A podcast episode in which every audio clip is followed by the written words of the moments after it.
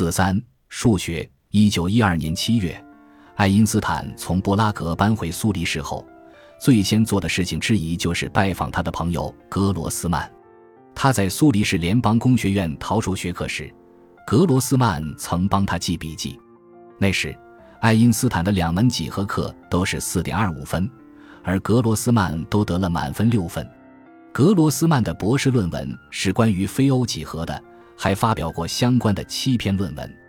他现在是数学系主任，格罗斯曼，你一定要帮帮我，否则我会发疯的。爱因斯坦说。他解释说，他需要一个数学系统来表示支配引力场的定律。他立即产生了极大兴趣。爱因斯坦后来这样回忆格罗斯曼当时的反应：直到那时，爱因斯坦的科学成功一直得益于他在揭示大自然背后物理原理方面的惊人能力。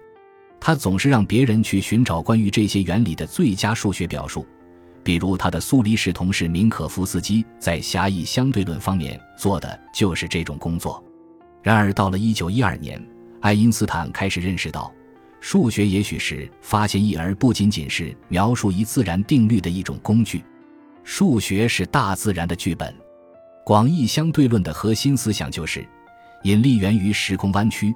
物理学家詹姆斯·哈特尔说：“引力就是几何。”我正在一门心思研究引力问题。我相信，在这里一位数学家朋友的帮助下，我能够克服所有困难。爱因斯坦写信给物理学家索莫菲：“对于数学，我产生了极大的敬意。在此之前，我一直愚蠢地认为，数学中更为奥妙的部分纯粹是一种奢侈。”格罗斯曼开始思考这个问题。在查阅了相关文献之后，他建议爱因斯坦关注伯恩哈特·黎曼曾经提出的非欧几何。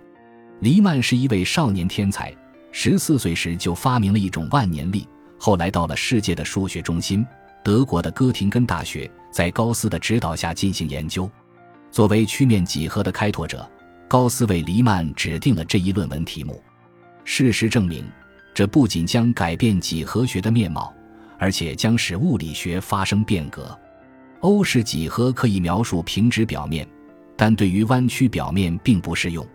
例如，平面三角形的内角和等于一百八十度，但如果在地球仪上做一个三角形，以赤道为底，从赤道通过伦敦到达北极的经线为一边，从赤道通过新奥尔良到达北极的经线为第三边，那么你将看到，这个三角形的所有内角都是直角。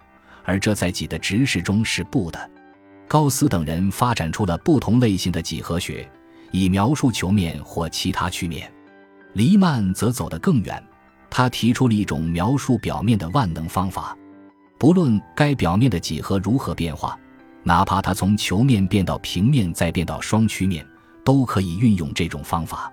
他不仅探讨了二维表面的曲率，还在高斯著作的基础上。探讨了描述三维甚至四维空间曲率的各种数学方式，这真是一种富有挑战性的概念。我们可以设想一条曲线或一个曲面，但很难想象弯曲的三维空间是什么样子，更不要说弯曲的四维空间了。然而，数学家却很容易把曲率概念拓展到不同维度，至少它在数学上是可行的。这涉及所谓的度规概念。它规定了如何计算空间中两点之间的距离，在只有 x 坐标和 y 坐标的正常平面上，任何高中生在老毕达哥拉斯的帮助下都可以计算出两点间的距离。但在一张用来表示弯曲球面上各个位置的平面地图上，距离在极点附近被拉长，测量变得更加复杂。计算格陵兰岛上两点的间距，不同于计算赤道附近两点的间距。黎曼找到了确定空间中两点之间距离的数学方法，无论它如何弯曲或扭曲。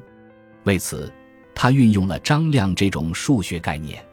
在欧式几何中，矢量是既有大小又有方向的量，比如速度或力，它需要用一个以上的数来描述；而在非欧几何中，空间是弯曲的，我们需要有某种更一般的东西才能在数学上包含更多的成分。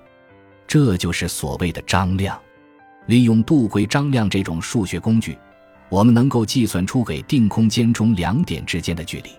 对于二维地图，度规张量有三个分量；对于三维空间，度规张量有六个独立分量；而对于所谓的四维时空，度规张量则有十个独立分量。黎曼为提出这种度规张量概念做出了贡献。